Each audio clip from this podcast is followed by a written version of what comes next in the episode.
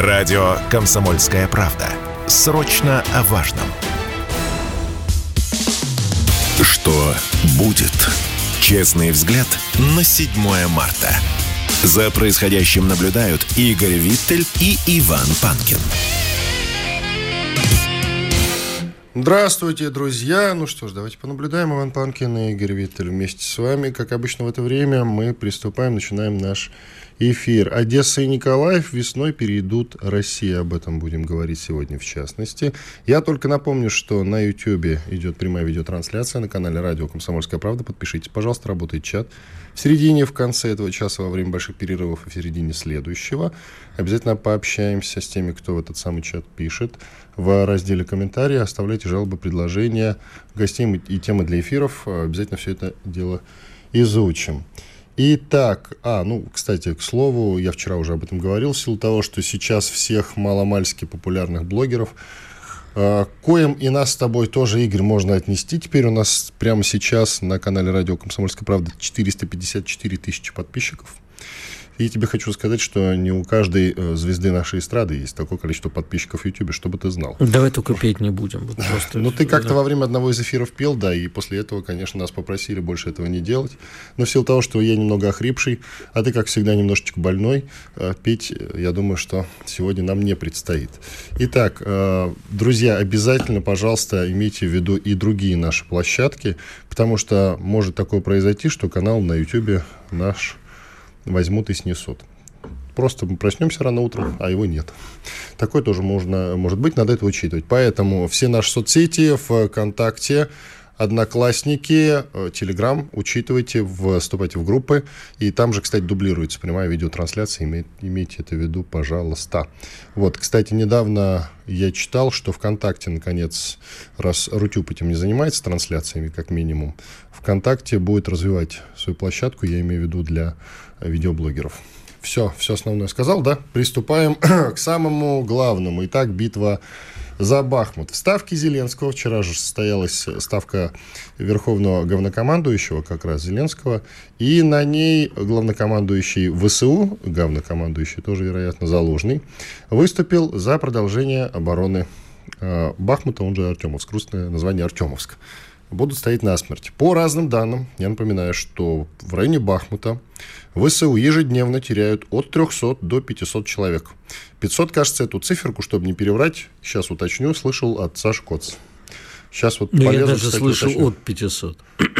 Ничего себе. Ну, вот только представьте, ежесуточно. Сколько уже длится оборона Бахмута? Очень ну, давно. Несколько месяцев, да. Да, а острая фаза длится уже, ну, точно месяц. Представляете, вот эти цифры, вот я слышал 200 где-то месяц назад.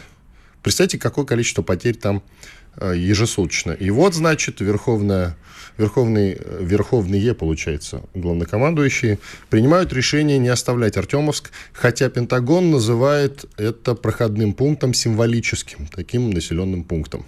То есть стратегического значения не имеющего. Но они там стоят насмерть. Давай с тобой обменяемся мнениями, с чего вдруг. Ну, э, я думаю, что поскольку Украине сейчас обещали э, оружие под э, контратаку, контрнаступление, а вряд ли оно произойдет в ближайшее время. Ну, я, по крайней мере, не вижу предпосылок к этому. Может быть, я, конечно, ошибаюсь. Ни на Донбассе, ни в Крыму.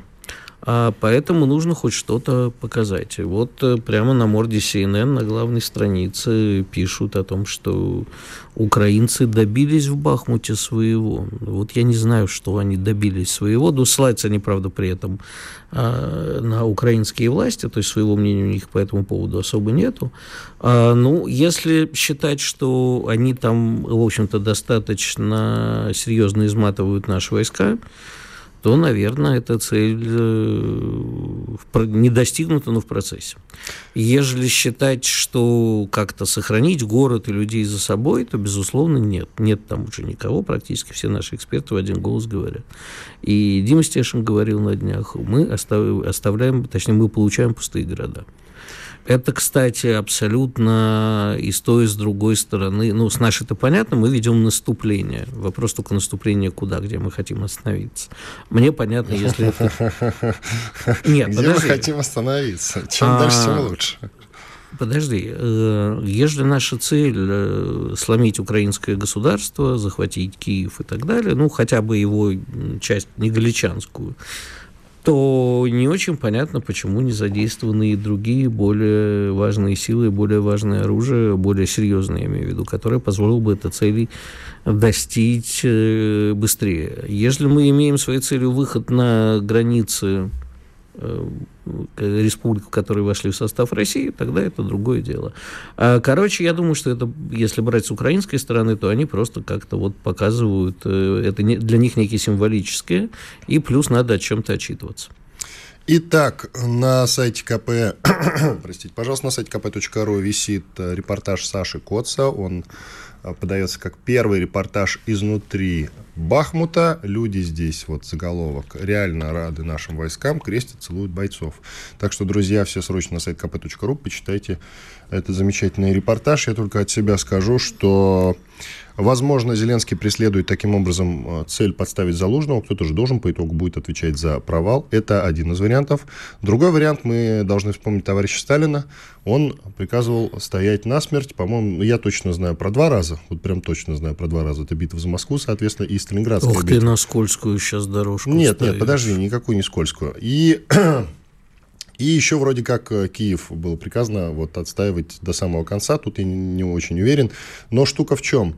Это были стратегически важные города, особенно битва за Москву и Сталинградская битва. А, а тут как бы, ну, совершенно проходной пункт, действительно, они стоят насмерть. Цель, вероятно, у них такая, деморализовать наши войска. Смотрите, мы за Бахмут стоим насмерть. И мы якобы должны подумать, как же тогда они будут стоять там за условный Харьков и Киев. На самом деле, если они теряют от 500 до э, ну, ты сказал от 500, да, от 300 ну, и там не я до 500. Сказал, мне попадалось. Ну вот, от 300 до 500, давай все-таки вот это брать в расчет то, по-моему, они деморализующий такой удар наносят как раз по украинскому обществу. Я вчера у себя это в телеге сказал. А, потому что есть у меня подозрение, что если такие потери будут и дальше, то скоро солдатские матери Зеленского с банковой-то и вынесут вместе с Залужным. А мне еще интересно, у меня нет оснований не верить Александру Коцу, но Дмитрий Стешин говорил, что никого не осталось. А Коц говорит, кто-то встречает, крестит. Но он там. Он ну, возможно, города. я не знаю, просто может кто-то вернулся в город с приходом наших войск, вот это другое тогда дело. Потому что действительно, понимаешь, когда э, Киев говорит, это наши люди, это наши территории, и люди, и территории, и стоять мы будем, вот типа мы вернем, это одно. А когда они получают, э, или мы получаем абсолютно пустые города, в которых уже никого нет, это немножко другое, не очень понятно, за что идет э, сражение. Итак, э, временно исполняющий обязанности губернатора Запорожской области Евгений Балицкий прогнозирует Украине весной кризис, после которого Николаевская, Одесская области и Запорожье, видимо, та часть, которая еще считается украинской, мирно перейдут к России. Но он говорит, вот, Николаевская, Одесская области и Запорожье. Хотя Запорожье вроде как он уже наш, но, повторюсь, вероятно, он имел в виду именно ту часть, которая пока еще не наша. И вот э, я могу процитировать. Буквально весной будет кризис. Это мой прогноз. Ну а после этого области начнут определяться. Николаевская, Одесская и Запорожье сами по себе начнут мирным образом переходить на нашу сторону, на сторону добра. Сказал Бальский в эфире телеканала «Крым-24». А, по его же словам, э, власти Запорожской области разговаривают со многими людьми, которые имеют связи с Днепропетровском, Запорожьем с Харьковом очень многие, общаясь, подчеркивают, что на той территории, которую они пока контролируют, вот этот фашистский режим, как он выразился, есть очень высокая степень уныния. Итак, ну, мирно они могли перейти все-таки 8, уже 9 лет назад, а вот сейчас насчет мирного я что-то не уверен. Я с тобой уверен? полностью согласен. Значит, э, я не верю ни в какое мирное. Более того, я считаю, что это опасное и вредное заблуждение, потому что, в общем, э, мы с таким настроением входили на Украину считаешь, что нам бросятся сейчас в объятия с цветами, сейчас побегут, и все будет хорошо. А, как выяснилось, мы просчитались. Есть вероятность, при которой они мирно сами перейдут, Игорь. А, Она такая есть. Значит, Это глобальные а, большие успехи на фронте. Значит, смотри, а, для этого э, Украине не должны больше ничего поставлять, либо мы должны это быстро уничтожить. Я имею в виду новые вооружения, которые поставляет Украине. Для этого действительно у нас должны быть э, большие успехи на фронте, но вот мирно перейдут те люди, которые ждут, а, собственно, чья возьмет. А не, людей, которые вот прям бросятся к нам в объятия и скажут, «Ну, наконец, братцы освободители, вы пришли, их в процентном соотношении сейчас уже, их было бы много раньше, ты прав, вот 2008-2014 Да году. и до спецоперации их было действительно много. До спецоперации. Сейчас да. их не будет подавляющее большинство. Большинство составляют ждуны которые ждут, э, а вот, собственно, чья возьмет. Если возьмет наша, они действительно придут мирно, но нужны ли нам такие ждуны в составе Российской Федерации? Люди, которые никакой толерантности к России испытывать не будут, а при малейшей возможности еще и начнут гадить. Нужны они нам? Я не знаю. Ты под ждунами имеешь в виду тех людей, которые ненавидят киевский режим и все ждут, когда Россия себя проявит, чтобы ну, как раз обвинить нет, тебя я скорее, или как? Нет, я скорее всего имею э, в виду людей, которые ждут, чья возьмет, наша или Украина. Это которые ни туда, ни туда. Это не... такие, знаешь, агностики, грубо говоря. Да, и им, им... Я вообще не верю, но если что, я с вами. Да, им, им, им все равно, как бы, пока вот хозяин не придет. Вот кто будет хозяином, тем они будут служить. Вовсе не тех ждунов, которые ждут нас. Или не тех ждунов, которые на нашей территории ждут, а вдруг Украина придет. Это тоже ждуны, но это другие. А вот те, которые вот ждут, а чья возьмет. Мы обязательно сегодня также обсудим покушение на православного олигарха, как я его люблю называть, Малафеева оно было, разминировали его машину. Вы наверняка видели эти самые видеозаписи в лучших домах Телеграма. Обязательно вернемся к этому вопросу, не упустим этот момент, поговорим. А сейчас сделаем небольшой перерыв. Иван Панкин, Игорь Виттель с вами. Далее будем разговаривать с военным корреспондентом. Каким, скажем, после перерыва. sportkp.ru О спорте, как о жизни. Что будет? Честный взгляд на 7 марта. За происходящим наблюдают Игорь Виттель и Иван Панкин. Да, все так, Иван Панкин и Игорь Виттель. К нам присоединяется Александр Матюшин, военный корреспондент. Александр, здравствуйте. Здравствуйте. Александр, давайте вот с общего вопроса начнем, чисто гражданского, я бы даже так сказал. Не как военному корреспонденту этот вопрос адресую, а просто как человека, который там живет на присоединенных уже к России территориях. Вот э, Балицкий, который в Рио губернатора Запорожской области, Евгений, прогнозирует Украине весной кризис, это раз. И два, после этого самого кризиса, по его мнению, Николаевская, Одесская области, ну и часть Запорожья, мирно перейдут к России. Ваше мнение, вы верите в прогноз господина Бальского? Прошу вас. А, ну, этого все ждут уже практически с 2014 года. Да? Каждый год выходят мегапрогнозы о том, что Украина сама по себе развалится, о том, что сами по себе области уйдут под Россию, что там будет мегакризис. Но, как мы видим, этого не, не случается. Даже сейчас, на протяжении вот последнего года, да, в случае уничтожения уже по факту украинской промышленности, э, невозможности провести э, посевную в аграрном секторе и всего остального, как бы при этом Украина еще живет, Украина еще воюет. А, воюет, хочу заметить, сдерживает а, местами фронт, пусть и а, методом заваливания нашего наступления просто трупами, но тем не менее воюет. Вот. И при этом в нее идет вкачивание иностранных денег, за счет чего она живет. Поэтому, конечно же, Валецкий, конечно, человек может быть уважаемый. Но я в это не, не верю. Пока Украина выгодна как государство а, против России, как антироссия для западных стран, Украина будет а, существовать и может быть повержена а, только в случае непосредственно проигрыша в боевых действиях. Александр, если мне память не изменяет, вы же из Донецка, да? Кажется. Да, я Тогда актуален э, к вам вопрос по поводу Бахмута, он же Артемовск. Вот принято решение да. на ставке Верховного главнокомандующего украинского, я имею в виду, и два главнокомандующих, я имею в виду Зеленский и Залужный приняли решение, я уж не знаю, как договорились, ведь накануне были разговоры. Да вообще западная пресса давно судачит о том, что между ними конфликт. Вот очередной виток разгорелся как раз после э, Бахмута. Залужный считает, что нужно сделать перегруппировку, а Зеленский говорит стоять насмерть. И вот на этой самой ставке принято решение, что отступать они не, не будут. Как вы вообще оцениваете ситуацию под Бахмутом? Он же Артемовск. Ну, сейчас в Бахмуте наши позиции довольно выгодны. Мы контролируем уже практически южную часть города, восточную и северную.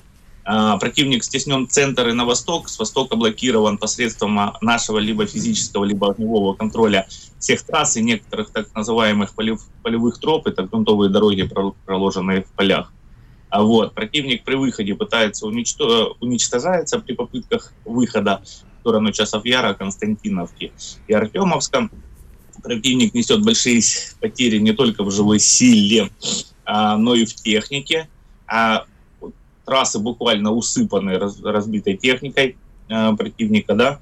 Вот. Но при этом сейчас создается ситуация, по крайней мере, есть информация о том, что противник э, стягивает силы для деблокировки э, Артемовского гарнизона. При этом есть риск создать некий такой слоеный пирог непосредственно в обороне, да, то есть наши войска взя, возьмут в кольцо гарнизон Артемовска, а э, свежие украинские силы возьмут в кольцо непосредственно наши войска, которые держат в кольце гарнизон Артемовска. Вот. А, но это, в принципе, все как бы вполне решаемо при согласовании и взаимодействии полном наших сил мы, конечно же, и достаточном подвозе боеприпасов, в первую очередь для ствольной реактивной артиллерии, конечно же, попытка деблокации а, не удастся. Плюс идут они полями и дорогами, вот, и тут работа авиации, конечно же, выводится на первый план, чтобы уничтожить наступающие колонны а, а в чем их стратегический интерес, я никак не понимаю. Вот и Пентагон говорит, что пункт проходной, абсолютно символическое значение он имеет, а они там насмерть стоят. Я вот никак не могу понять, зачем. Вы, может быть, а, дадите ну, ответ? Украина просто живет а, в смыслах, а, да, в смыслах, вот, и при этом, конечно же, вот им надо символы некие мужества а, на фоне там огромных проигрышей. Я напомню, когда-то символом, а, как раз в 2014 а, году, символом украинской стойкости был Донецкий аэропорт. 26 а, мая начались бои, 18 января 2015 года они закончились. Все это время это был реально там символ мужества. Потом символом мужества украинских войск стало Дебальцево, в штурме которого, в принципе, принимал участие и я, как командир роты. Вот. А в тот момент, опять-таки, Дебальцево не сдастся, Дебальцево там наша крепость, эти дела – а, были разгромлены, ушли. А потом были Мариуполь, знаменитые азовские сидельцы, вот, которые а потом провели операцию Extraction, да, сдались к нам в плен. Потом там был Северодонецк, еще что-то. Теперь это а, буквально Артемовск. А, не имея никакого стратегического оперативного значения, он просто пожирает украинских солдат, их кидают туда в топку войны, они уничтожаются, вот, и при этом, конечно же, это дает возможность украинским властям все больше попрошайничать на Западе в плане получения а, военной помощи да, и а, гуманитарной, которая потом уходит частично уже через а, посредников в страны Африки и третьего мира. Александр, вот вы сейчас назвали все примеры так э, называемого украинского мужества, ну, не знаю. Уж не, ну почему так называемого? Давайте не, не, не, э, я уважаю, но как бы хорошо, так называемого украинского мужества. Но это все оборонительные примеры, наступательного ни одного. Насколько я понимаю, сейчас от Украины требуют контрнаступлений. Видите ли вы э, такую возможность а необходимое количество и качество вооружения и живой силы у противника для того, чтобы провести где-нибудь какое-нибудь контрнаступление? Но живой силы э, у Украины пока нет э, для такого мощного наступления, но в принципе к апрелю месяцу, когда просохнут дороги, вот, вполне возможно и соберется необходимое количество. При этом техника также сейчас будет поступать непосредственно с запада.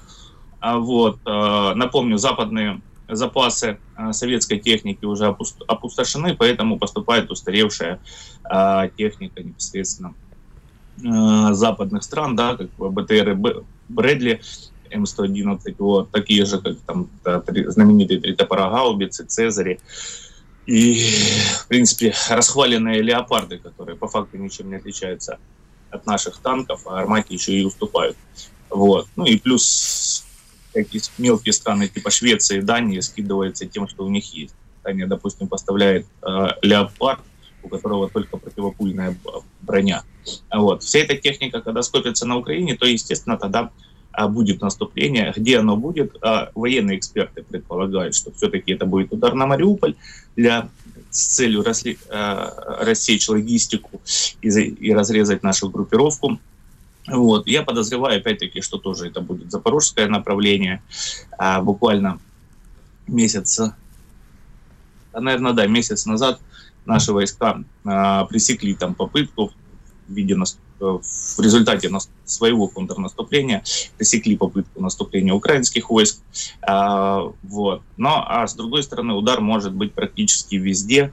Но пока на Донецком направлении не видно такого а, подвижки к наступлению. Вот. Противник скапливает силы в Херсонской и Запорожской областях. Поэтому, скорее всего, удар будет нанесен непосредственно под туда. Александр, вы также сказали, что э, Бахмут, он же Артемовск, не имеет никакого ни оперативного, ни стратегического значения для Украины. В то же время эксперты в нашем эфире все время говорят, что для нас это имеет и оперативное, и стратегическое значение. Так э, это просто разные точки зрения, нам нужно, им нет, э, либо как-то наши эксперты ошибаются? Ну, смотрите, а, для нас Артемовск, да, или там Бахмут, как его называют по-разному, для нас это, в принципе, а, очередной плацдарм, с которого можно будет вести наступление. Для украинцев это всего лишь одна из линий обороны. Вот. Оборона у них многослойная. А, сейчас пойдет Артемовск в течение недель трех-четырех. А, вот. И уже под часов яром на Константиновке вырастет новая оборона, в которую мы опять упремся и будем штурмовать, теряя своих людей. Вот. А следом за ней стоит уже оборона а, в Славянско-Краматорской агломерации, а, которая а, по факту уже строится с 2014 года. То есть пока мы к ней подойдем, будет 10 лет, как она строится, укрепляется, и последний год она строится, укрепляется непосредственно уже в условиях войны, когда они понимают о важности этой обороны и откуда может нанесен удар, где мы потеряем еще больше людей.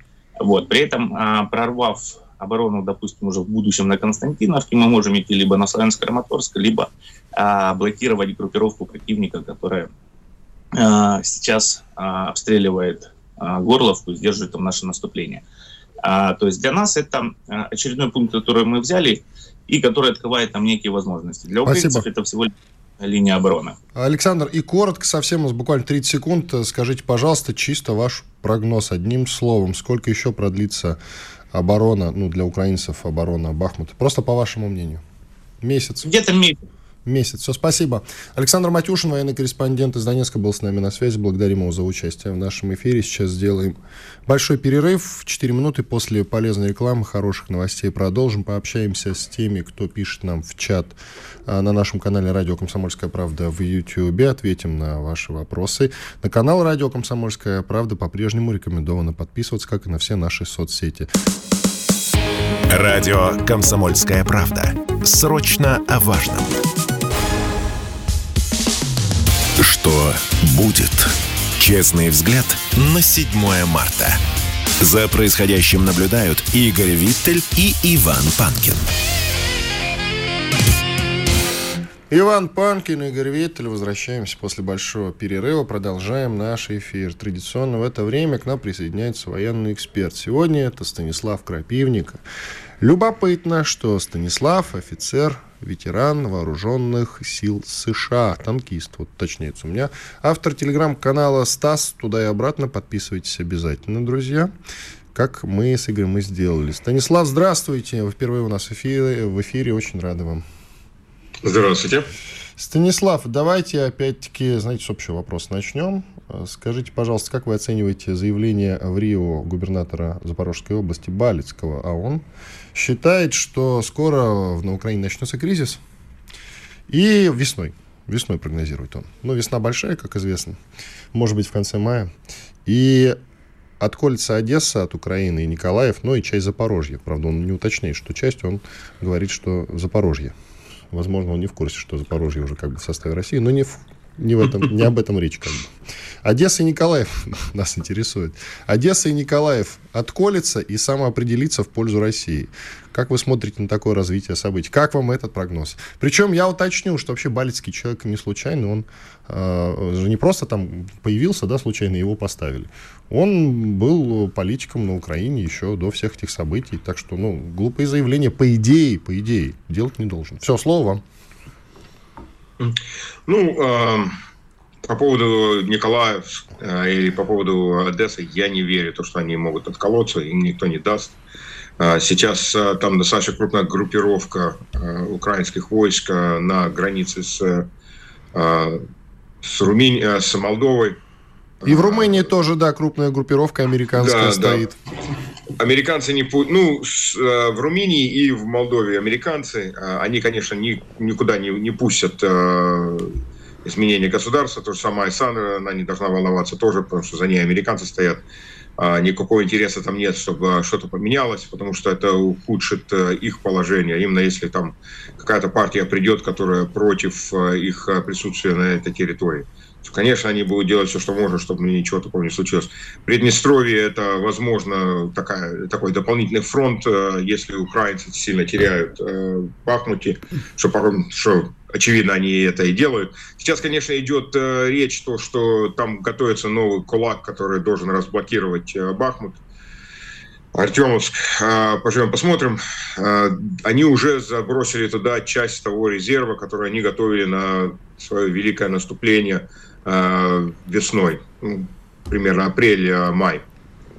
Э, пару, пару их более элитных бригад э, были обработаны в, в Артемовске, так что вряд ли они сейчас будут очень много туда бросать. Ну, конечно, возможно, попытаются что-то э, деблокировать. Но в то же самое время Приднестровье – это такой хороший э, альтернативный фронт, чтобы брать внимание народа украинского с проблем на Донбассе и показать какой-то какой возможную победу. Ну, даже там, а Приднестровье, это, конечно, будет очень тяжелый бой. Потому что там народ готовится уже 30 лет, а, и там достаточно крупная группировка, когда считают то, что всем резервистам а, дают оружие, и там будет большое население воевать против и руминов, и... Ну, не руминов, я же не скажу руминов, потому что если румины начнут стрелять, это прямая декларация войны на Россию что румыны будут стрелять по русским войскам. Это уже война. А скажите, Станислав, когда вы говорите «готовится кулак», что вы имеете в виду? Какое оружие, какие, э, сколько живой силы противника?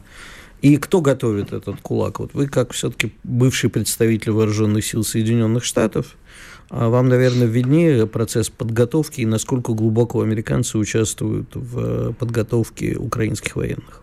И не только украинских, как я понимаю, там достаточное количество а, добровольцев из других стран и наемников из других стран. Кстати, вот во что вы оцениваете количество? Ну, я добавлю одну вещь э, предыдущий вопрос. Я, на стороне Украины я больше бы волновался то, что сейчас э, Закарпатье уйдет. И, и за ней стоит Венгрия. Большинство народа Закарпатье держит двойные, э, два паспорта, двойное гражданство с Венгрией. И там сейчас, когда начали пытаться утилизировать э, население, подбрасывать набирать все новые новые батальоны и бросать их в самую мясорубку. А, народ, конечно, и пока задавливали, конечно, венгерскую культуру, венгерские школы. Ну, Венгрия очень сильно вступила в это дело. Она уже долго на, на этой теме. И там полностью полная возможность провести референдум и декларировать независимость от Украины. Что я думаю, Закарпатье это первое, которое реально вот так вот уйдет. И э, украинцы вряд ли откроют какой-то фронт против э, венгров. Э, даже они недостаточно сумасшедшие на такое. Тогда следующие вопросы про кулак и ага. про количество. Да, кулак, ну вот, вот эти 200 танков примерно, 200-250 танков, количество курируют разными организациями, ну, примерно то, что немцы будут давать, а, и другие страны, по идее, будут давать. Ну, это примерно а, танковая дивизия. Опять, это берет время организовать. Нет, можно, конечно, подготовить людей на танки, а, ну, за кроме командира, ну, за две недели может человека подготовить. Он не будет очень эффективным, может быть. Он не будет, э, водитель там может водить, но он не сможет найти места прятать танк. Э, под большим вопросом, если они выживут первые бои. Ну, можно за две недели готовить э, экипаж. С командиром, конечно, сложнее, а чтобы экипаж работал как одна функциональная команда, это, конечно же, берет месяца. А, если потом, когда мы уже говорим взвод, роту, батальон, это все организовать, это, конечно, все становится гораздо сложнее. Частично они это обходят тем, что сейчас набирают э, танкистов. Эти люди уже тренированы на танках, ну, типа добровольцев. А, на как раз эта часть этого кулака, там уже очень много поляков воюют. Э, ну, они все официально добровольцы, и у Польши сейчас очень много людей ушли из военных э, вооруженных сил. Ну, это и есть эти добровольцы, они просто меняют э, шеврон официально становятся украинскими войсками. Пока что. Когда-то полная возможность, они поменяют это обратно на польское и будут сидеть западная Украина, как э, уже часть восточной Польши. Но этот кулак готовится. А, там, а, там забирают э, людей из э, западных украинских областей, более лояльные к киевскому режиму. И там их готовят именно для этого кулака. Ну, я, вряд ли этот кулак будет больше, чем одна-две дивизии. Ну, примерно 8-10 э, э, бригады.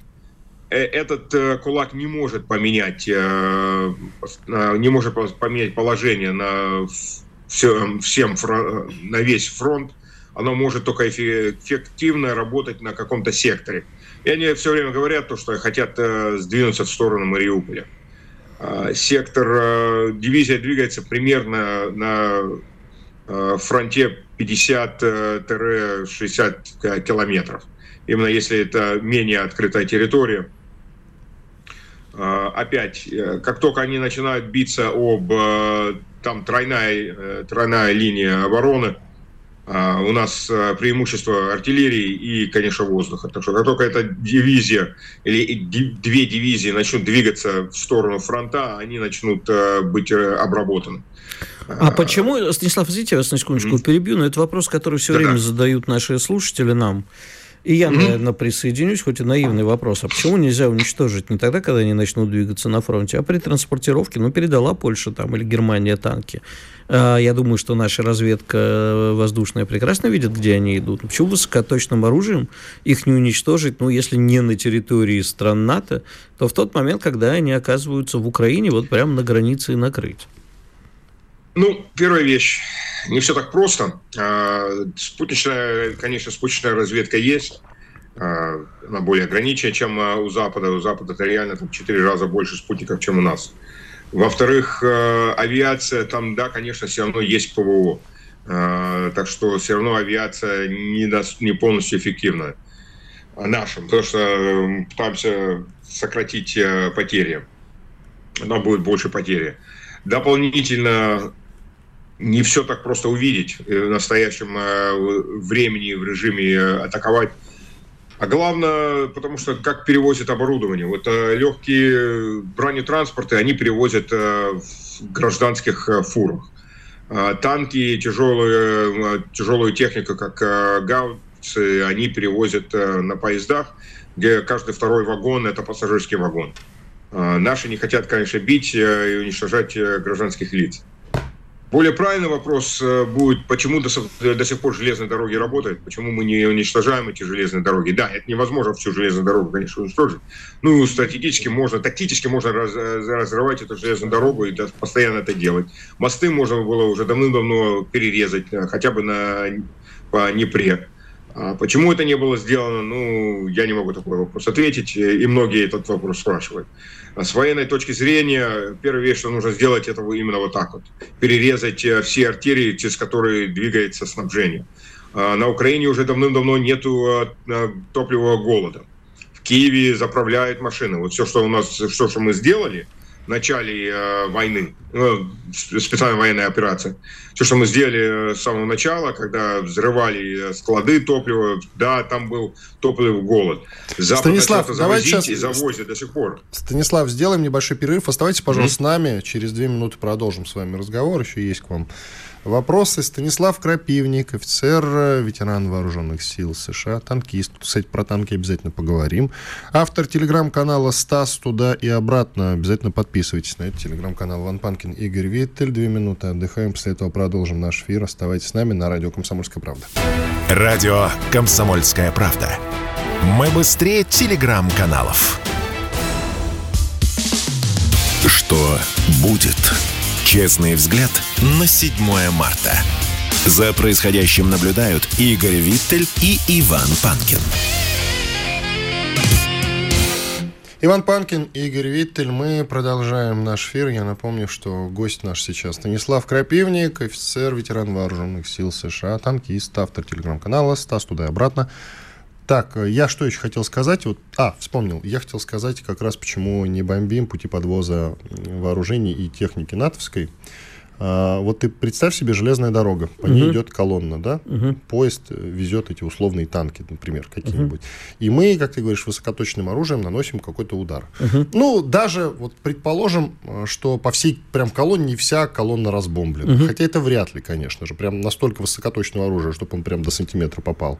Насколько я понимаю, все-таки нет. Он так или иначе сбоку. Весь состав мы не уничтожим, все танки тоже не уничтожим. Какие-то все-таки останутся целехонькие. Приезжает бригада, собирает танки и все-таки депортирует их куда следует. Железная дорога восстанавливается через часов там, 5, условно говоря. Вот и все. Так что, Игорь, все не так-то просто. Ну, часть-то разбомбим. Ну, часть, безусловно. Это, знаешь, вот э, ты сейчас воспроизводишь буквально, что говорили э, американские и английские власти во время Второй мировой войны, точнее, после. Почему не бомбили подъездные пути к Освенциму. Вот у них там таких отмазок было. Я сейчас Спасибо, не... отличное сравнение. Нет, ну я наоборот, это тебе как бы, да. У них тоже по, по постфактум рассказывали, почему нельзя было бомбить. Ну, я, кажется, считаю, что все-таки все равно надо. У тебя крапивник, понятно, что надо, конечно безусловно. У тебя к Крапивнику вопрос. Да, Станислав, э, ну, во-первых, да, я помню, да. что вы, насколько я помню, воевали в Боснии и э, много рассказывали о недостатках американской техники, в том числе и Брэдли. Вот у меня к вам вопрос. Э, во-первых, какие, так сказать, имманентно присущные э, проблемы американской и европейской военной техники? Во-вторых, в принципе, каково их состояние сейчас? И третье, каково состояние военной техники, которая либо была произведена в Советском Союзе, либо производится по лицензии в странах бывшего Восточного блока. Брэдли боевая машина пехоты США, да. просто уточняю. Все, Хорошо. пожалуйста, вам слово. Ну, по, по поводу железной дороги, конечно, да, и ее можно ремонтировать. Э, ключевые точки, как э, узлы, конечно, будут сложнее ремонтировать. Но опять, э, это можно взрывать и взрывать и взрывать. А, и задача тут даже не то, что ее можно взорвать навсегда, ее невозможно ремонтировать. А задача тут то, что это тормозит э, транспорт. Это тормозит транспорт, это создает, э, э, создает пробки, транспорт, оборудование, все скопляется в одном месте, в другом месте, и поэтому можно уже бить более конкретно. Э, потому что когда поезд двигается, и пытаться его засечь э, и, э, и взорвать, пока этот поезд двигается, это одна вещь. Когда поезда застряли на какой-то дипу, потому что железная дорога взорвана, или поезд стоит и ждет, пока ремонтируют, это совершенно другое мишение. Опять, украинцы используют гражданских лиц как человеческие щиты на этих поездах. А, раньше или позже, ну, простите, но нам нужно решать, а, мы готовы а, взорвать этот поезд, на котором едет оборудование, которое будет взрывать наших граждан, или нет, чтобы сохранить их гражданских лиц. Эти люди знают, они садятся на поезд, где едет оборудование военное. Никто там их, по-моему, не, не гонит под автоматами. А, фуры, которые белые, там разные фуры, которые везут э, оборудование. Да, может быть, они везут там банки супа, а, а может быть, они везут танк. Ну, не танк, а ну, бронетранспорт.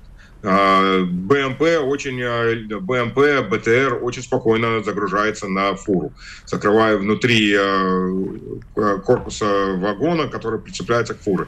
Опять, спокойно можно взорвать э, пары. Там гражданские лица э, водителей, они, конечно, под вопросом, если они еще захотят это возить. Сейчас они без проблем это возят, знают, что их не тронут. И привозят достаточно много техники западной на фронт. А, мосты. Мосты – это ключевая точка. Мы взрываем эти мосты, их не так уже легко а, ремонтировать. Это берет время. Да, все можно, конечно, отремонтировать, если есть воля, но все это стоит время. Это все тормозит э, скопление противника когда противник начинает двигаться в сторону, э, в нашу сторону опять.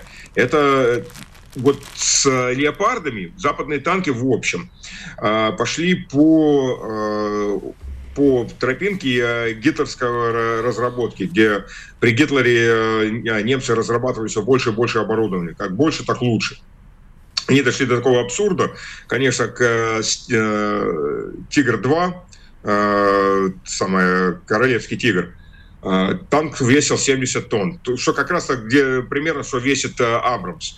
Проблема была то, что в те дни э, двигатели были достаточно э, слабые, танк очень медленно перемещался, потому что этот танк перешел от танка наступления на танк обороны, потому что он просто не мог перемещаться очень быстро.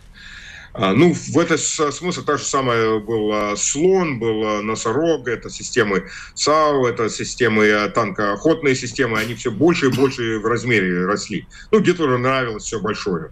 Он считал это более эффективно, если оно очень большое. Ну, на Западе то же самое. Танки э, достаточно большие машины. Э, Абрамс весит э, почти под 70 тонн, когда он полностью заоружен и полные баки. А Леопарда примерно столько же весит, тоже примерно 65-66 тонн. Приходим к той теме, то, что есть ограниченное количество мостов, которые могут, через которые могут эти машины ехать уже. А если они едут на транспорте, вот прикиньте, э, э, транспорт – это большая фура э, с длинным э, низким э, вагоном, на который загружается один танк. Так что вес этого танка плюс вес этой фуры, это уже ограничивает еще больше, какие мосты э, могут перенести такой э, груз. Э, и то по, по одной машине. Ну, нужно же, конечно, посчитать и уничтожить эти мосты. Опять ограничить э, возможности на транспорт э, противника. А, если что, всегда можно один-два э, моста ставить, именно чтобы э, противники должны были двигаться именно по этим мостам. Тогда это мышение становится легче подбивать, когда он двигается по тем э, маршрутам, которые мы уже осматривали, которые мы уже зафиксировались. Это не делается. Я не знаю, почему это не делается. Эти мосты все стоят. Мы били пару мостов вначале и потом прекратили. Ну, все, конечно, было отремонтировано. Вот, в Бессарабии, южная часть э, Одесской области. Э, главное соединение с э, Румынией, через которое очень много румынских и наемников, и оборудования едет снабжение. Почему мы дополнительно не бьем, почему не, за, не взрываем туннели, все подряд, я не знаю, не могу сказать. Я, не знаю, как планируется это и почему это так планируется. Ну, ни один военный эксперт, который я знаю, не может это понять. Потому что это первая главная вещь – это сократить, сократить возможность противника на маневр и скопление оборудования. Так что опять, они все равно должны скоплять это оборудование достаточно далеко от э, фронта, чтобы, да, мы по ним не били, пока, они, э, пока оно все э, скапливается, пока они подготавливают людей. Со стороны западного оборудования, ну, забудем о Абрамс. Абрамс, если они даже появятся, это будет где-то под Львове, на каком-то э, студию, показывать, как она отбивается от таких, э, от, от, от русского противника. А американцы не хотят Абрамс поставить по одной простой причине. Если они хотели те, тот модель Абрамс, который они хотят, по идее, собираться поставить, они могли уже их поставить давно-давно. Им не, их не нужно производить. Они не хотят поставить, потому что это антиреклама все будут охотиться по этим Абрамс. А Абрамс, который они хотят поставить, это эффективно Абрамс М1. Это первая модель, которая зашла в, еще в Ирак. Единственная разница, э, там э, на первой модели М1 105-миллиметровая пушка. Э, они собираются поменять на 120-миллиметровую пушку, поменять ствол и блок – ну, день-два работы макс э, на одном танке. Абрамс М1 стоят в складах. Они уже, их давно уже убрали полностью со службы, э, даже с резервом убрали. Резервы там сейчас Абрамс М1А1, это уже композитная бронь, там пушка 120-миллиметровая, ну, пару других а, легких изменений. М1А2 это уже более, это полностью компьютеризировано. Ну, там разные модификации, где все более более компьютеризированная система. Не только баллистический компьютер, а уже система управления, навигации, все подряд. Ну, опять, это все они не собираются поставить. Они уже сказали, то, что всю такую электронику и композитную бронь, а, которую они сами украли от Англии, а, не будет. Так что те танки, которые есть, это эффективно просто модель М1 ну и 120-миллиметровая пушка. Их куча, они не хотят их поставить, потому что если танкеры будут гореть, это антиреклама. Если, э, если леопарды горят, это прекрасная реклама для продажи абрамсов. Ну, то же самое, как э, англичане, которые кричат, то, что они собираются поставить там э, ограниченную партию своих челленджеров, но они тоже сейчас, ну, там нужно их всех ремонтировать, это все больше и больше времени. Ну, а, а Challenger, когда их продают, э, реклама стоит то, что а, ни один Challenger не был потерян в боях. Один, который был взорван, это мы нечаянно сами попали в свой танк. И они правы, когда они это говорят. Потому что они не участвовали в боях.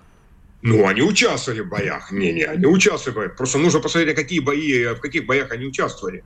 Когда Challenger, э, Challenger 2 танки уничтожали э, Т-55 в Ираке, ну, это как 20-летний избивает там 70-летнюю женщину и кричит, какой я непобедимый.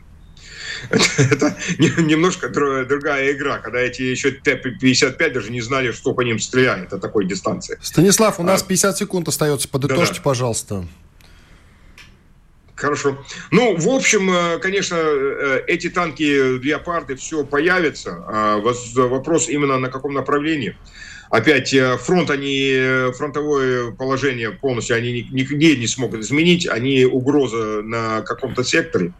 А, а для украинского народа, вот с людьми, с которыми я разговариваю, у меня там родственники есть тоже, конечно, они все просто, ну, они как немцы 44 -го года. Они держатся на, все, на каждое новое супероружие. Только они, конечно, не производят эти супероружия, как немцы производили их.